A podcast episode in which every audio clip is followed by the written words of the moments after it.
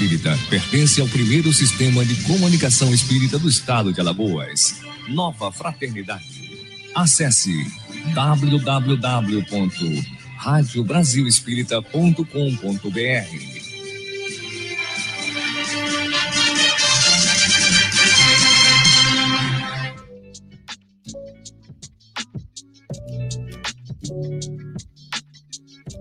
partir de agora, pela Rádio Brasil Espírita, Estudo das Parábolas. Apresentação: Henrique Cavalcante. Henrique Cavalcante. Boa noite, amigos da Rádio Brasil Espírita. Estamos mais uma vez com o programa Estudo das Parábolas. Hoje teremos um tema super interessante que tratará de obsessões espirituais. Estamos aqui contando também com a nossa presença amiga do nosso amigo Lourenço, na qual nos fará companhia na noite de hoje. E é, como temos bastante coisas a falar, eu queria que você desse uma breve consideração inicial, Lourenço, e depois, em seguida, fizesse a prece para nós entrarmos diretamente no nosso assunto. Boa noite, seja bem-vindo. Boa noite a todos os nossos ouvintes, que Jesus nos abençoe, né? A gente vai falar sobre esse tema palpitante, como diz o, os nossos amigos, os nossos irmãos, e realmente é mesmo. Perceber isso sob a ótica do Evangelho, sob a ótica da doutrina dos Espíritos, certas situações que a gente observa, percebe, né? E pedindo sempre a Jesus e aos amigos de luz que nos auxiliem, nos amparem, porque por mais que a gente é, tente, a gente não consegue esgotar um tema. Então, que eles nos auxiliem e que com muito carinho, muito amor, muita tranquilidade a gente possa conversar um pouco, refletir, principalmente essa ideia, refletir em torno desse tema, né, Henrique? Exatamente. Vamos, vamos fazer nossa prece. Vamos fazer a nossa prece para harmonizar ah. o nosso ambiente, que a gente hoje precisamos mais do que nunca é verdade. Da, do auxílio e do amparo dos amigos espirituais para que venha nos intuir com as melhores inspirações. É verdade. Então, Podemos é, fazer? Pode fazer a, a nossa prece, Lourenço. Vamos fechar os nossos olhos, quem assim o desejar. Senhor Jesus, Mestre amado, irmão amigo de todas as horas, te agradecemos a oportunidade de refletirmos em torno desse tema tão profundo, Cristo. Que essa espiritualidade amorosíssima possa nos auxiliar a todos, inclusive os ouvintes também, nas suas reflexões pessoais para direcionarem caminhos de autoiluminação, de melhoria e permitem Deus de libertação pessoal também. Assim aconteceu com cada um de nós um dia, acontece até hoje e o trabalho é permanente e persistente. Com isso, Senhor, nós pedimos a tua permissão para iniciarmos de forma tão tranquila esse trabalho em teu nome. Que o Senhor nos abençoe, que os amigos espirituais nos auxiliem, que assim seja. É então, isso. Lourenço, vamos aos textos. Vamos aos textos, né? E aí a gente depois. Se a quer começar, entra... eu começo. É, de, deixa eu ler alguns textos do Evangelho que trata de tipos de obsessão. Ok. A partir daí, aí a gente vai entrar no tema propriamente dito. Aí você pode ficar à vontade para fazer suas explanações. No primeiro texto diz aqui: E estava na sinagoga deles um homem com um espírito imundo, o qual exclamou, dizendo: Ah, que temos contigo, Jesus Nazareno? Vieste destruir-nos? Bem sei que és o Santo Deus. E repreendeu Jesus, diz, dizendo: Cala-te e sai dele. Então o espírito imundo, agitando e clamando com grande voz, saiu dele. Aqui, no primeiro texto, temos um exemplo de obsessão simples. Isso. Tá? Então vamos para o segundo texto que diz: E havendo-se eles retirado, trouxeram-lhe um homem mudo e endemoniado. Expulso o demônio, falou o mudo, e a multidão se maravilhou, dizendo: Nunca tal se viu em Israel no terceiro texto diz: Trouxeram-lhe então um endemoniado cego e mudo, e de tal modo o curou que o cego e mudo falava e via. Aí uma obsessão mais complexa, atingindo alma e corpo, que seria uma fascinação. No quarto texto e último, diz aqui: E eis que um homem da multidão clamou, dizendo: Mestre, peço-te peço que olhes para meu filho, porque é o único que eu tenho. Eis que um espírito toma e de repente clama, e o despedaça até espumar. E só o larga depois de ter quebrantado. E roguei aos teus discípulos que o expulsassem, e não, não puderam.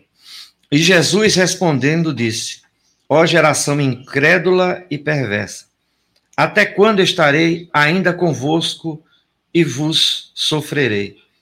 Trazei-me cá o teu filho. E quando vinha chegando, o demônio o derribou e convulsionou.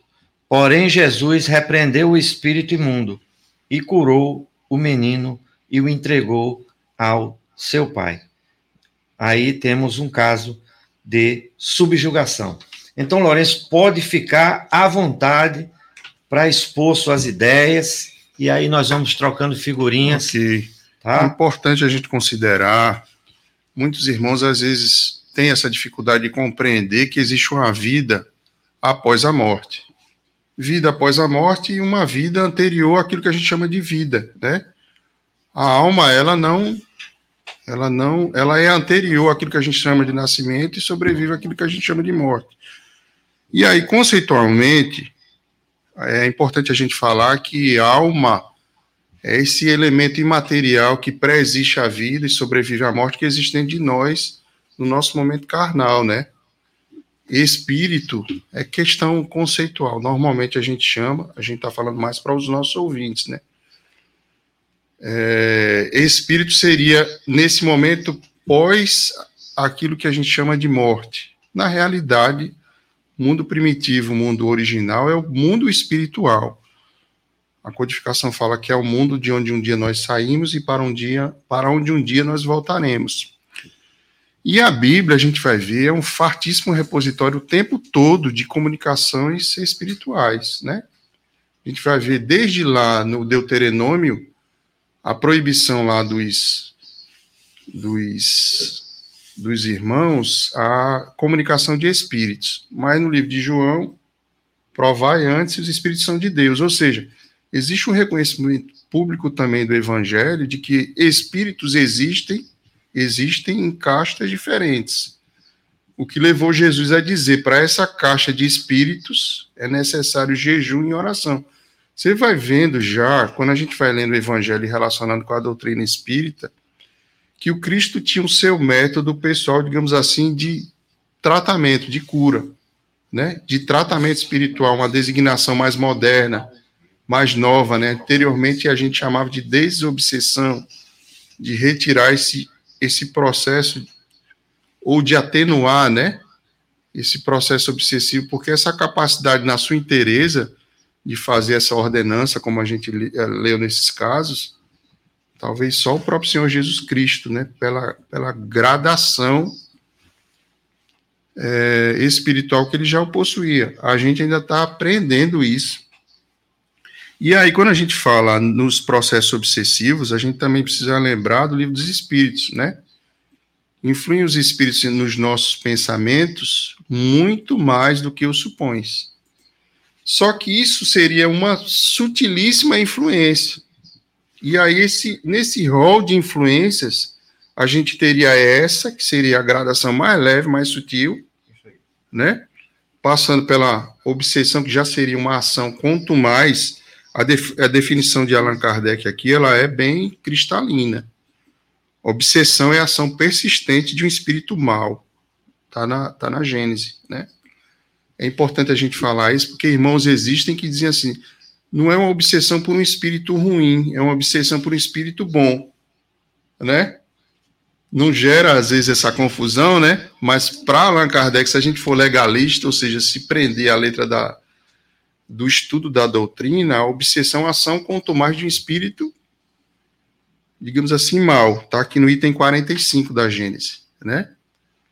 Essa questão, ela é muito sutil, porém é necessária ser debatida, né? Porque você vai vendo que na, na ação de um espírito mal, quanto mais, existe ali um processo de vingança, de tentar, digamos assim, fazer uma reparação, de tentar fazer uma corrigenda por incompreensão da justiça maior de Deus. Só que se a gente for analisar, a gente nunca se vinga, digamos assim, e se sacia com a vingança, onde nasce nosso grande equívoco, né? Seria tão bom, entre aspas, que as pessoas fizessem as suas vinganças, aspas, né? até determinado ponto e parasse, mas não é assim. A gente quer ir até onde a gente possa ir, e o Evangelho vai nos dosando, nos limitando, fazendo com que a gente se largue desse espírito obsessor, quanto mais, ora mergulhando na vida, ora voltando à, espiritualidade maior, maior, e ele, por sua vez, também, né? Sempre nessa sanha, e aí vem os mecanismos, digamos assim, de reparação natural, que não é uma ação, digamos assim, uma engenharia equivocada de Deus, mas é um processo em que ele vai educando as nossas vontades, em que irmãos que não caminharam bem ou que têm divergência, divergências, possam estar juntos sob o nome daquilo que a gente chama de obsessão, né? E aí é que entra todo esse trabalho de, do Evangelho, da sementeira do Evangelho, de Jesus, de fazer com que, por exemplo, essa, esse processo de união de dois irmãos que são desafetos lá atrás possam conviver. Porque a gente só repara se conviver. Perdoar a distância é fácil, né? Mesmo que seja de uma forma dolorosa.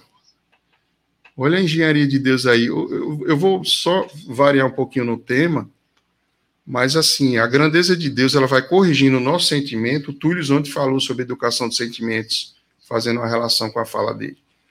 Quando, por exemplo, ele, ele a gente mergulha na carne novamente, expressão de Jesus, às vezes não mais na posição de homem e mulher, marido e mulher, mas na posição de pai e filha, mãe e filho. Porque o amor é demais, aí já é o processo contrário da obsessão né? Amor demais precisa ser regulado. Raiva demais também precisa ser regulado, mas sempre através da convivência. Então a gente tem o viés do amor e o viés da mágoa, da raiva. Então, Deus tem as suas engenharias, tudo isso para redundar na educação, no refino dos nossos sentimentos. É verdade isso. E aí a gente tem essas gradações, né? Obsessão simples, que é essa obsessão mais leve, né? É comum a gente, quando não está bem, por exemplo, o meu dia hoje foi meio complicado pela manhã, até conversei com a nossa chefe lá, dizendo, rapaz, a gente precisa orar. Porque, às vezes, as pessoas entram aqui com as suas dificuldades, com as suas... E se a gente se, se deixar levar, se a gente não vigiar, a gente vai entrar na, na faixa de vibração, então no sentimento do outro. E é verdade. Com isso, sempre que a gente entra numa determinada faixa de vibração, essa vibração ela vai, digamos assim, procurar naturalmente um correspondente espiritual no plano espiritual, né? Um irmão naquela mesma faixa de frequência, de pensamento, de conduta, de sentimento, vai colar e ficar ao nosso lado. Então, num certo sentido, vai dobrar ou vai duplicar, quando não mais, aquele estado, digamos assim, emocional, mental, no qual a gente se encontra. Então, o cuidado tem que ser dobrado, né? Quando a gente já passa a se lembrar ou, ou refletir sobre esse ponto de vista. O outro caso de Jesus, aí, e aí a gente vai ver a autoridade moral de Jesus, que ele, quando ele adentra a sinagoga, ele é conhecido pelo Espírito, né? É, Kardec até fala aqui nesse item, né? Há uma ação física, você interpõe uma ação física. Há uma ação moral, outra ação moral mais forte. Por isso é que o irmão aqui, ó, bate em retirada. Ele basta uma uma fala do Cristo, né, de nosso Senhor Jesus Cristo e o irmão aqui, ó, seria tão bom se a gente já tivesse esse poder, né, de dizer assim, retira-te com, sabe assim, sem, sem precisar da multiplicidade de palavras que a gente às vezes precisa se utilizar nas nossas reuniões mediúnicas.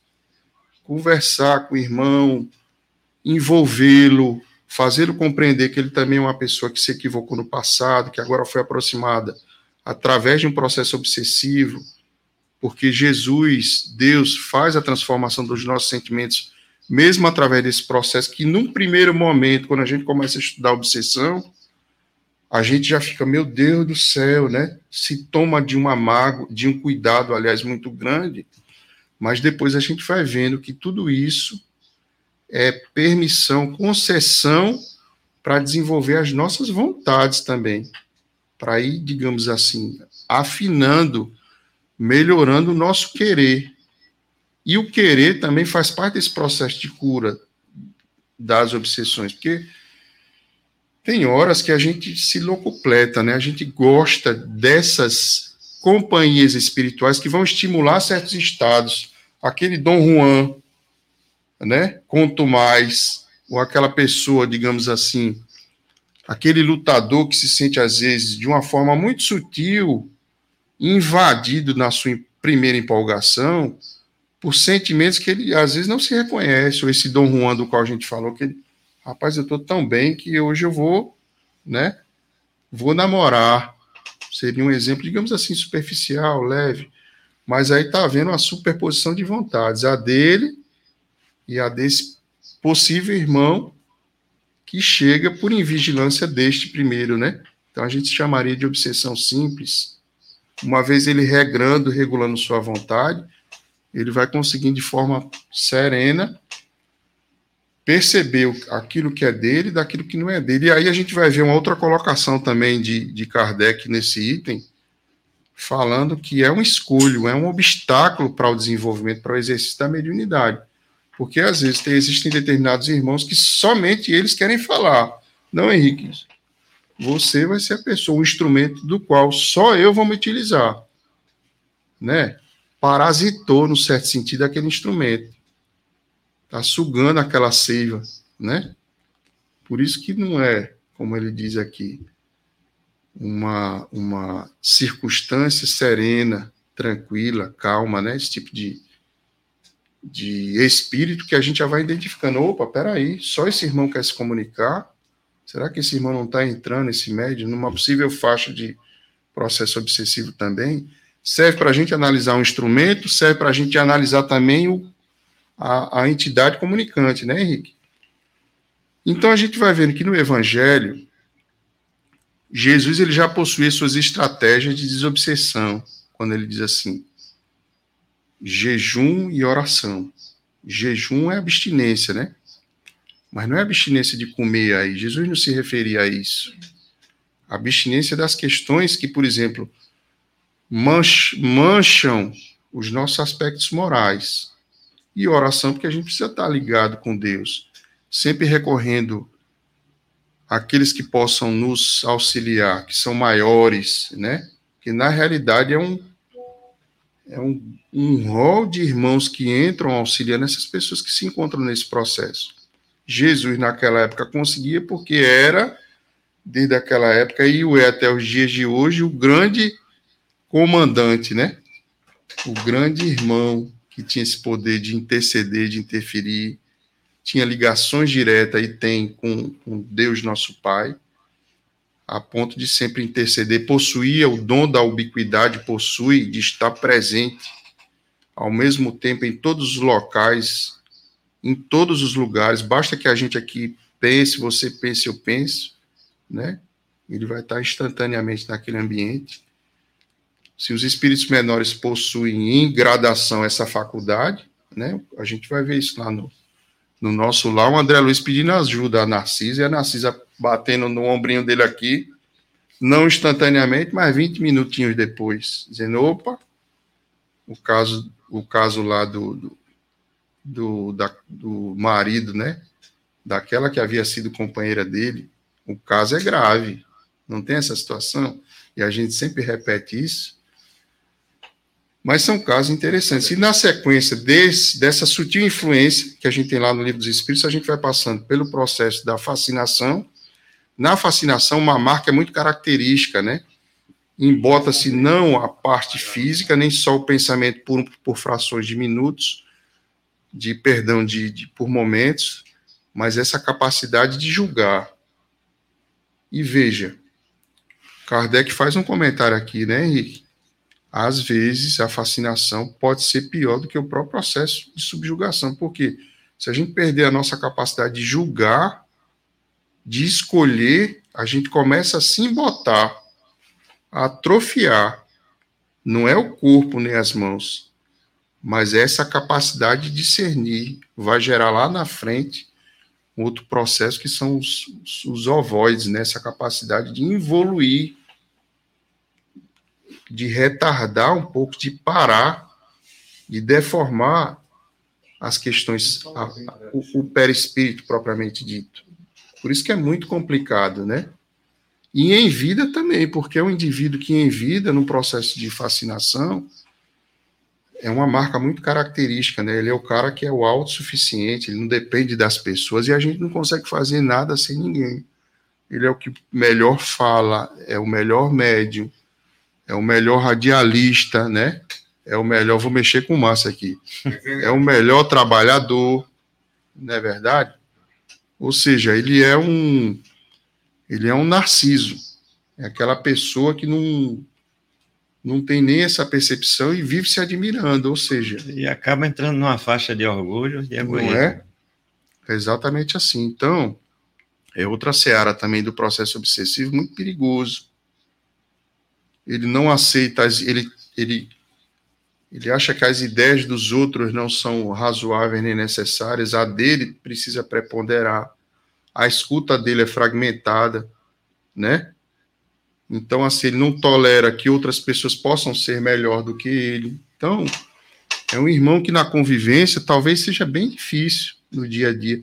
E se, se a gente for parar para analisar, né, tem um monte de gente fascinada aí né? Só por esse olhar da, do evangelho. Nas casas espíritas, então, nem, nem pensar, porque tem gente que não consegue, às vezes, escutar um companheiro conviver. Deixa o irmão, a gente conversava aqui, antes de começar, pelo, minimamente manifestar a opinião dele, né? Escute, não seja quanto mais, às vezes, só querer brigar, né, Henrique? E na subjugação, aí você vai ver preponderar a ação do, desse espírito insistente sobre a parte física, né? Aí vão ter situações as mais diversas, os casos de, de convulsões, os convulsionários, né? O Evangelho vai nos mostrar vários casos, Jesus curando, impondo a sua vontade, nem precisava, muitas das vezes, impor as suas mãos, mas bastava a ele o pensamento, a projeção do pensamento para que o irmão já se afastasse, né? E é muito interessante esse processo, porque os seres mais evoluídos têm essa característica, né, de curar assim à distância, o próprio Jesus, de, de nos impactar, né? E aí a explicação, o espírito desses seres não está preso no corpo de carne, como a luz não está dentro do bulbo do vidro, ela se expande, né? Houve ali um entrosamento energético, o irmão vai, vai Kardec também fala isso aqui. Vai haver uma substituição de fluidos salutares, agora pelos fluidos, no caso das curas de Jesus, pelos fluidos puríssimos, né? Vai fazer essa substitu substituição, desvincular, fazendo essas, essa quebra de vínculos é, não salutares, e o irmão vai ter a sua cura restabelecida. Tem, tem relação essas convulsões com as convulsões epiléticas? Tem, a gente pode dizer que tem. Não, eu não diria 100% dos casos, né? Talvez a instalação de algumas algumas doenças ou questões genéticas também, a gente não pode dizer que é 100% dos casos, também talvez seja exagerado como espíritas a gente dizer, existem irmãos que creem 100% dos casos. Bom, aí a gente respeita, né? Mas talvez tenham casos, né, que precisariam ser investigados, e Márcio e Neuzinha, com maior cuidado, né? A gente vai dizer que 100% dos casos, acho que só o próprio Jesus poderia nos dizer isso, né? Exato, é. Com tranquilidade. Porque são tantos os fatores, né? As convulsões são multifatoriais, né? Os, os convulsionários também, né? Mas, assim, existem casos que, notadamente, você vai ver. Existe, é, Processos existem casos que vão, né? vão ser evidenciados com algum ponto que ali a gente vai ter ah, uma, uma certa convicção de que realmente É a presença, é a né? presença do, de um obsessor.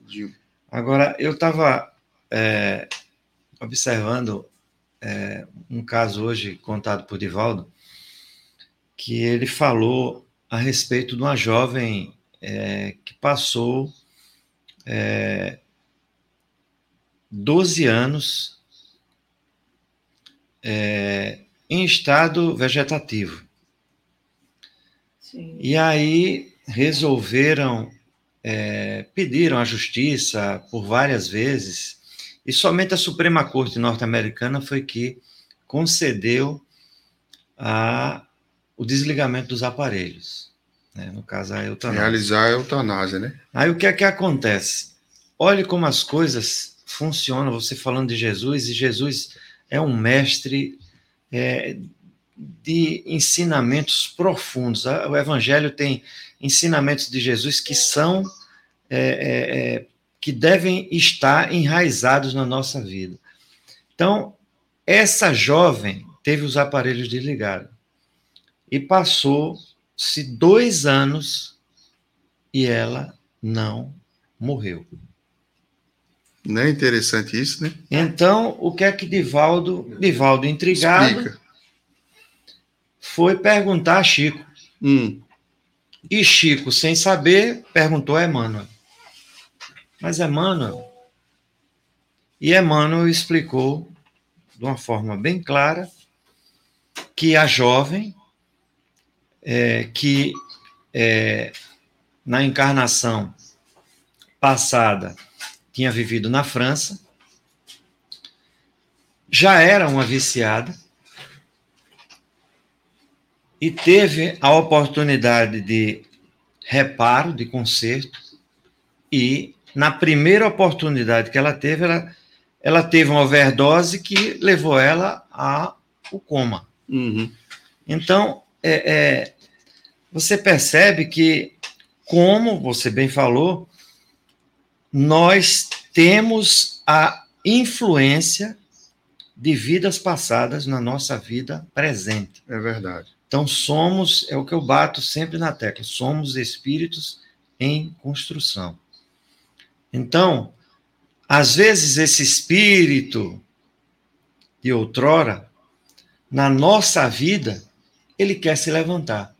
Ele se levanta por meio de sugestões ou através de pessoas Isso. que chegam na nossa vida com uma faixa muito baixa e quer puxar a gente para essa mesma faixa. É verdade. Então, hoje eu estava na, na palestra, Neuzinha, falando justamente sobre isso. Meu irmão, onde você vê que vai ter uma confusão, silencie e fuja. Porque ali você vai, você vai estar saindo daquela situação no qual as pessoas querem te puxar para uma faixa vibra- vibracional baixa e você vai causar inúmeros questionamentos àquelas pessoas. É verdade. Então, temos que, como espíritas, frequentadores de reuniões mediúnicas, é, que ser também, é, Lourenço, inteligentes. É. Verdade. Porque é um- um- uma, um- uma dádiva, um dom que Deus nos, nos dá. É Isso, sermos inteligentes nos momentos críticos e isso. não ficar ali querendo e achando que vamos resolver aquela situação, que não vamos. E não vamos, é verdade. Então, é, é, é, uma certa ocasião eu estava ouvindo um médium a falar, dizer, olhe, você quer é, intrigar um obsessor, fique em silêncio. Que eles vão ficar com inúmeros questionamentos. Ou por que ele está em silêncio? Por que ele não fala? Por que ele não vem para o lugar que eu estou? Então, é uma coisa super interessante, né? Muito, Henrique. Tem um caso também que Divaldo conta, e aí a gente vai ver, só fazendo a relação com o nosso assunto, Jesus ele falava: reconciliai-vos com o vosso adversário, com o vosso desafeto, com o vosso irmão, enquanto estáis a caminho. Então, vê que ele faz uma projeção nessa fala dele, como se essa mesma pessoa que estaria nesse estado de sentimento viesse a padecer de dificuldades ainda maiores. Então, Jesus, ele falava de situações já que você vai vendo, assim, ele tentou nos proteger, inclusive com os processos obsessivos. Tem um caso que Divaldo fala, Divaldo está atendendo duas, três horas da manhã lá na sua instituição. Chega uma irmãzinha da, da do, do hospital psiquiátrico amarrada na camisa de força. Quando ela se levanta, quando ele levanta o rosto, ele diz assim: pode desamarrar essa irmã. Aí o, o, o, enfermeiro, eu acho, o auxiliar, o paramédico lá, diz assim: mas se eu fizer isso, ela vai quebrar tudo aqui. Ele diz: pode, pode soltá-la. E quando ela, ela, ele solta, a irmã parte para cima do Divaldo. Aí o Divaldo diz: Você está sendo um irmão covarde. Aí ela para na hora. Não sei se vocês já ouviram falar. Essa irmã, filha de um rapaz de recursos, de um senhor de recursos. E aí o que, que ela faz? Na hora que ela para, ela aponta para o pai que estava acompanhando essa filha. Repare, na hora isso. Isso é uma obsessão processo de possessão, de, de subjugação. Aponta para o pai e diz assim: ele é um covarde. E começa a contar uma história. Isso é Divaldo contando.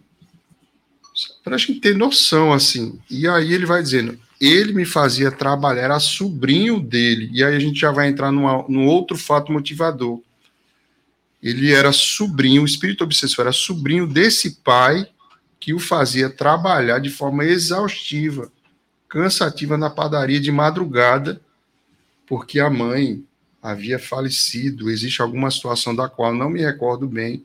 E esse rapaz foi desenvolvendo uma mágoa, um sentimento de tristeza, de raiva tão grande, a ponto de não conseguir prejudicar esse pai diretamente, mas o a uma pessoa da sua família diretamente.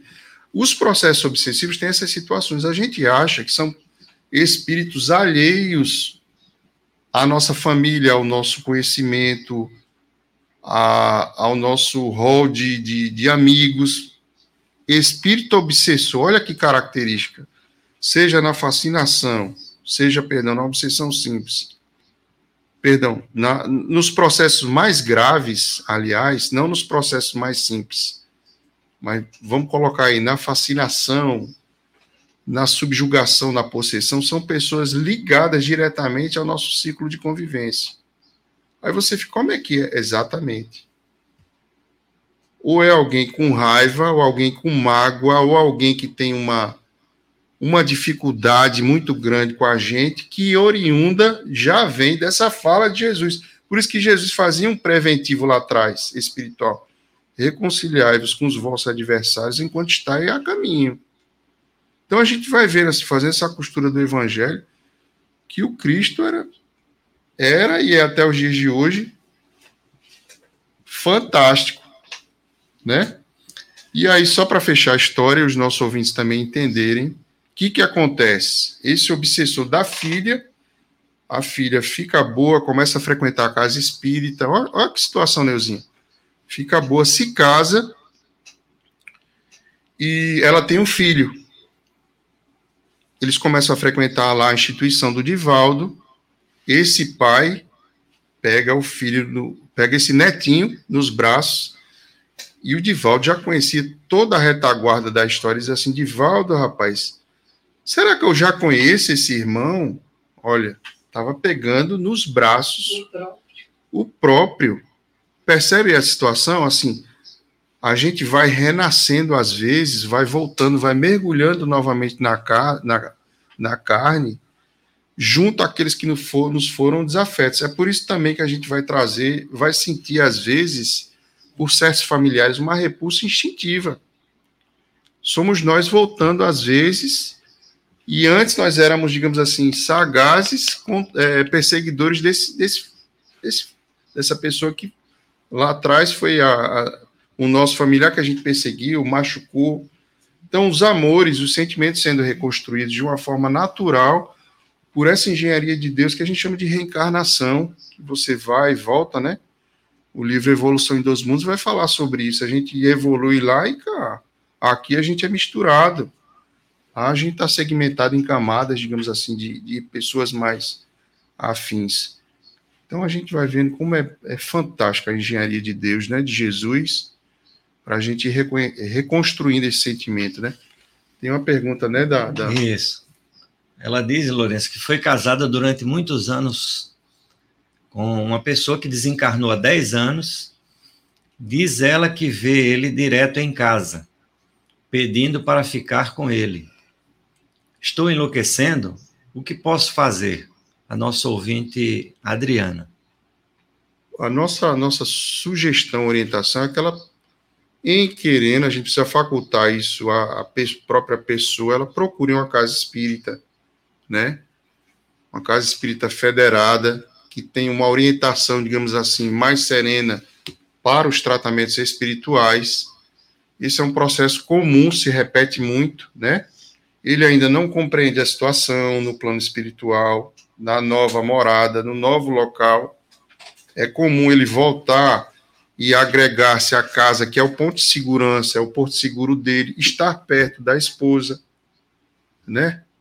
talvez, assim, a gente ainda não tenha nem sequer imaginado essa situação, mas quando a gente chega num país novo, para onde a gente vai? Para quem está, para quem é conhecido. Quando a gente chega do outro lado também, a, a, a, tendência natural, em sendo possível, a gente, não, peraí, eu, eu vou querer ficar perto da minha casa, perto dos meus filhos, né? Se eu não fiz esse, esse preparo, né? Então, assim, mas a gente vê como é sofrido isso, né? Porque o irmão ele não consegue se libertar, quer estar perto da esposa, possivelmente vai interceder ou influenciar se essa esposa arrumar ou tentar seguir o curso natural da vida, que é arrumar um novo companheiro. Essa irmã Adriana, por sua vez, tem o dom natural da vidência, né?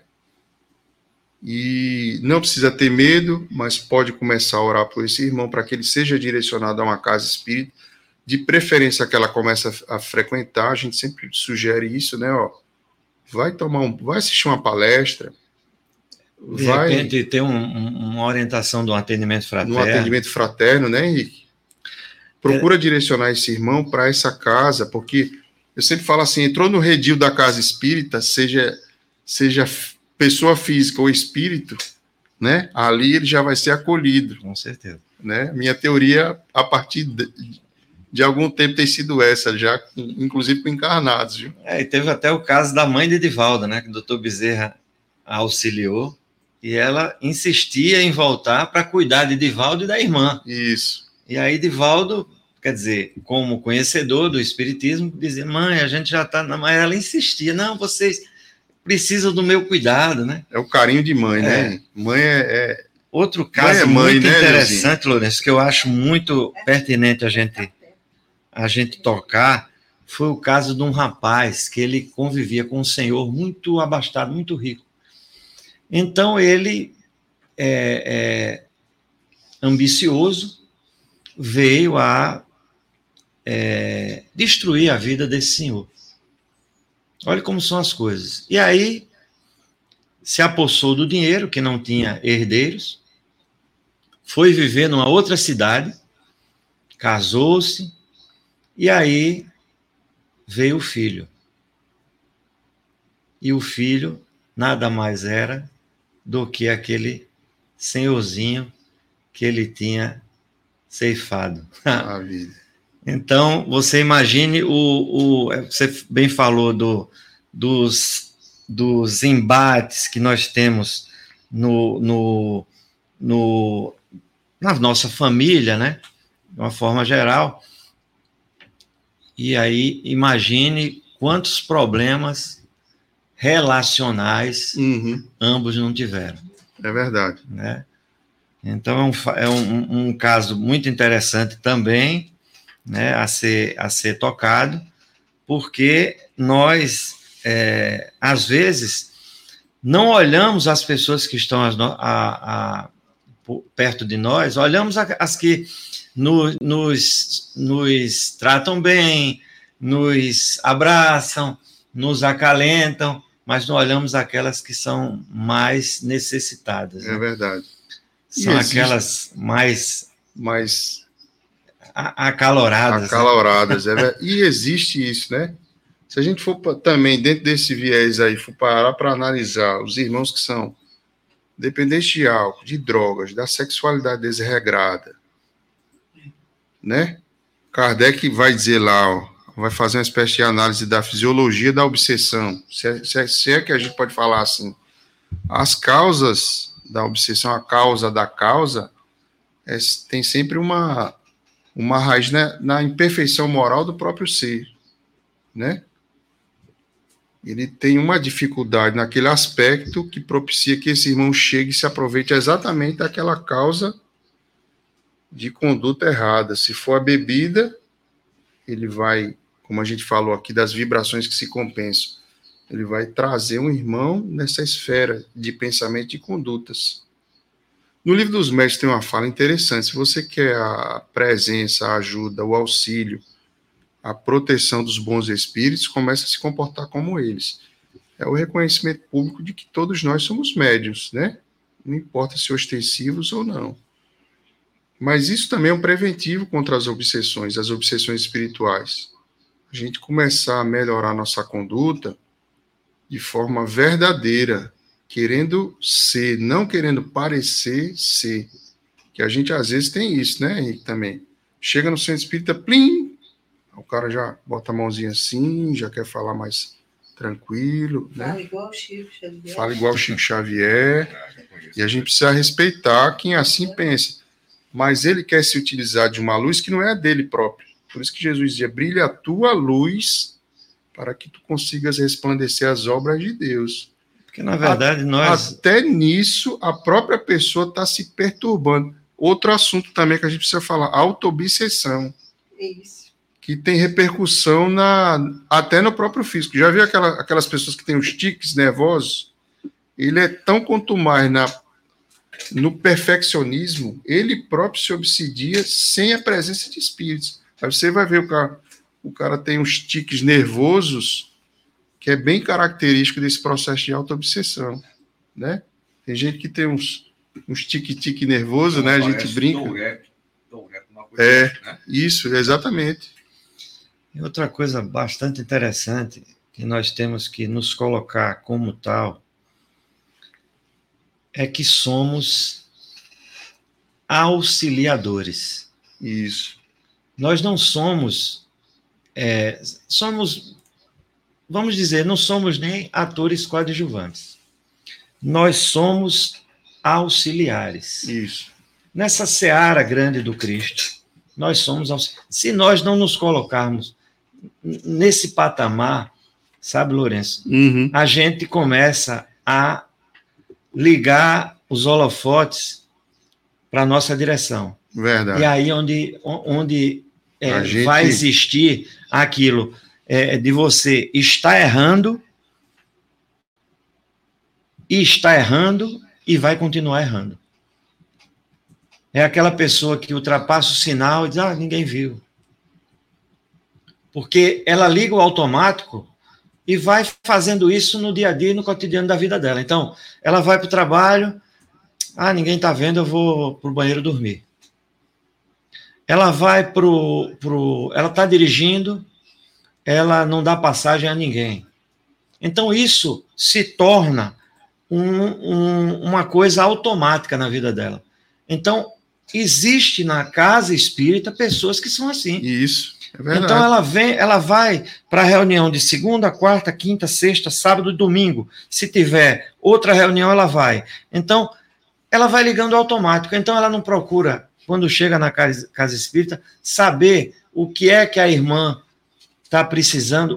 Se, se já colocaram um copo de água lá para o expositor, ela quer estar na frente do trabalho, mas ela não quer entender que no, nós, na Seara do Cristo, somos auxiliares. Auxiliar, mais um nessa engrenagem, né, Henrique? É verdade. Sim.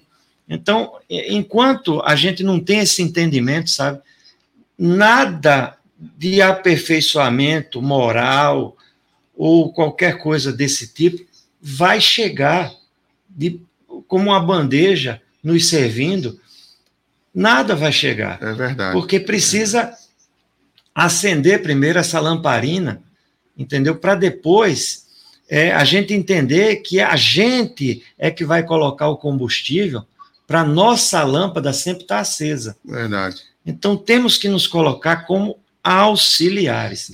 Esse é o ponto fundamental. É o ponto fundamental, é entendeu? É para processos obsessivos, para outras e outras coisas que nós percebemos e vimos na casa espírita e em outros locais, aconteçam de maneira constante e que até se torna até chato, né? Até chato, porque podíamos estar caminhando e auxiliando para que o mundo de regeneração chegue um pouco mais mais rápido, mais né? Mais rápido, né, Henrique? É verdade.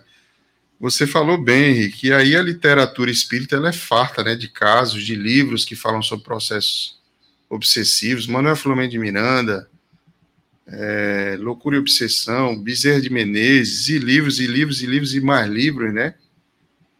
Em que são muitos casos, e a gente vai olhando, inclusive, outras, outra situação interessante para a gente comentar também são as obsessões coletivas, né?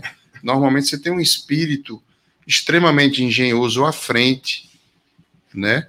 De grandes grupos. E aí a gente precisa ter cuidado também, por isso que existe um olhar atento, vigilante, às vezes da própria federação com relação àquelas casas espíritas que a gente poderia dizer são messiânicas, no sentido de só ter uma pessoa à frente do trabalho, realizando as atividades, porque doutrina espírita é essencialmente trabalho de grupo. Esse trabalho que você falou, em que nós somos engrenagens, não é só uma pessoa à frente de tudo, das atividades, decidindo. São grupos que se alternam na coordenação de uma casa, assim previu Allan Kardec desde a, desde a fundação da própria doutrina. Claro, sempre vai ter o seu coordenador, é importante mas existem os processos obsessivos coletivos. Basta que a gente se lembre lá daquele irmão que até o chicanismo fazia paródia, né? Tim Tones, em referência a um outro pastor, Sim. que era o Jim Jones. É. Foi o que ele fez? Em torno de 3 mil pessoas, se não me engano. Ele coordenou a vinda desse pessoal todo em nome de Jesus, veio para as Guianas e houve um, um suicídio, suicídio coletivo. coletivo. Não é verdade? Ali era um processo obsessivo coletivo. Então, olha só que situação, não era só uma pessoa, mas um grupo de pessoas. Depois foram fazer a apuração da vida do, do rapaz lá, era só barbaridade. Como é que as pessoas estavam. Você vê a conjugação de processos obsessivos simples, processo de, de fascinação também, né, em que havia um. Porque eles ficaram fascinados por ele. Pelo rapaz, né? De... Pelo Jim Jones, que era esse pastor, né? É. Assim, perdeu a capacidade de discernir, não é verdade? Achando que o que ele estava fazendo era correto, era em nome de Deus, em nome de Jesus. Então, assim, você vai vendo que esses espíritos eles vão manipulando até a nossa capacidade de discernir. É. E tem Como pessoa... a falta da prece, né? A falta né? da prece, exatamente. Ela, ela direciona muitas pessoas ao erro, né? Isso. Assim, a gente hoje a gente pelo imediatismo da internet, pelo imediatismo da, da rede social, nós hoje é, estamos procurando respostas rápidas, mas nunca esqueça que a prece vai lhe dar uma resposta. É verdade. Se ela não der rápida, ela vai lhe dar uma resposta convincente, perfeita, sadia e que vai levar você a um, a um plantio de uma rosa extremamente cheirosa. É verdade. Extremamente cheirosa. E a gente se ilude, né? É como você está dizendo assim. A gente vai tomar aquilo que é uma rosa por aquilo que seria outra coisa por uma rosa, né? Ilude o, os nossos sentidos, a, assim, a nossa capacidade de julgar. E a gente vai percebendo também esses processos obsessivos em casos de suicídio, às vezes. Sim. Né? Nesse caso do Jim Jones, o suicídio foi um suicídio coletivo, não foi uma nem dez pessoas. Várias, muitas pessoas se suicidaram tomando veneno, né? Depois a polícia chegou e foi, foi aquele terror. E foi quando se abriu um alarme, principalmente para o público, em geral, com relação a, a, a certas condutas religiosas, né? Perfeito. Em que você cultua, valoriza não a figura do Cristo. Se a gente for, for parar para analisar, nem o próprio Jesus ele, ele se permitiu ficar por mais do que três anos. Ele veio, plantou a sua semente, deixou o seu ensinamento, depois voltou. Ele não ficou criando pessoas assim, uma casta de pupilos que o seguissem, né? Ele tornou-os independentes para seguir. Esse eu acho que é o nosso papel, né? Como irmãos assim. E hoje, Lourenço, estava vendo algo muito interessante que Charles Chaplin é, colocou. Ele disse assim: ó, cuide do jardim da sua mente. Isso. O pensamento que você rega cresce. Pois é. Olha que coisa E interessante. é verdade. Então, nós. É como se nós, den- dentro de nós, tivéssemos um jardim a cuidar. Se aparecer uma erva daninha, vamos tirar, gente. É. Vamos tirar. E vamos tentar cultivar. A gente fala tentar porque são investidos. Somos, é, é, é, nesse papel que a gente exerce, Lourenço, somos devedores. Somos devedores. Isso. né? Não somos credores, somos devedores. Por ser devedores, temos que entender que precisamos reparar inúmeros erros da nossa encarnação passada. É verdade. E aí, a- os casos que a gente tem do Evangelho da Bíblia, né? Das curas de Jesus, né? É, a Bíblia, eu estou me lembrando também de Maria de Magdala. Ela era a mulher que a Bíblia vai se referir dos sete, não está aí não, dos sete espíritos, né? Que a possuíam, a dominavam, né? E ela tinha aquilo que a gente estuda muito na doutrina dos espíritos, nas obsessões de, de cunho caracteristicamente sexual, você, você vai ter aquilo que ela manifestava no começo, que está lá no Boa Nova, né? Aquela lassidão, aquela aquela coisa que nada preenchia. Chega lá o, o, o- um outro rapaz que foi curado também por nosso Senhor Jesus Cristo, né?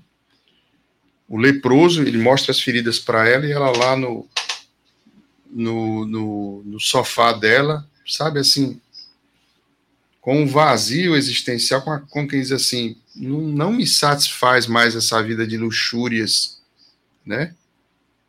E aí ele pede que procure a Jesus e ela vai conversar com Jesus. Jesus diz: Eu já, já te aguardava, né? A partir dali, ela é como se ao contato do mestre acontecesse ali um processo de, de desobsessão instantâneo, né? Porque bastava que ele falasse para que os irmãos, primeiro, atinasse ou despertasse a vontade, ou os irmãos envolvendo aquela pessoa, aquela irmã, seguissem os seus respectivos caminhos. Pois é, estamos chegando ao finalzinho do nosso programa, já estamos praticamente Já? no final. Mas tem tanta coisa para a gente é conversar tão- ainda. O tema é tão, É. é tão Rico, bom. né? que nós, com certeza, iremos marcar uma nova oportunidade para nós Sem dúvida. A precisa, a esse assunto que é muito vasto. precisa muito- repetir esse tema, né? muito tema intenso. rico, né? Então, é, Escutar outras pessoas também, né? Cada um explora mais num ponto do que no outro, É, né? queria- é?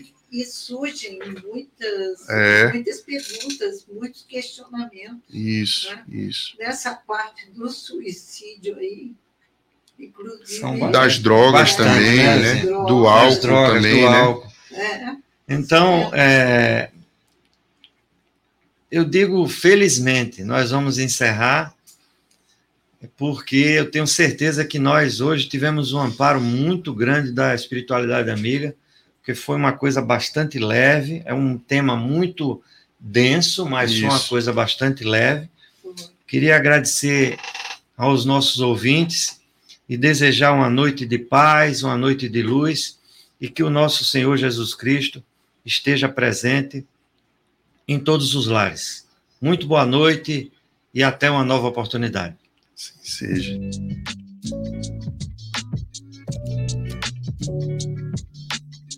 Você acabou de escutar pela Rádio Brasil Espírita Estudo das Parábolas.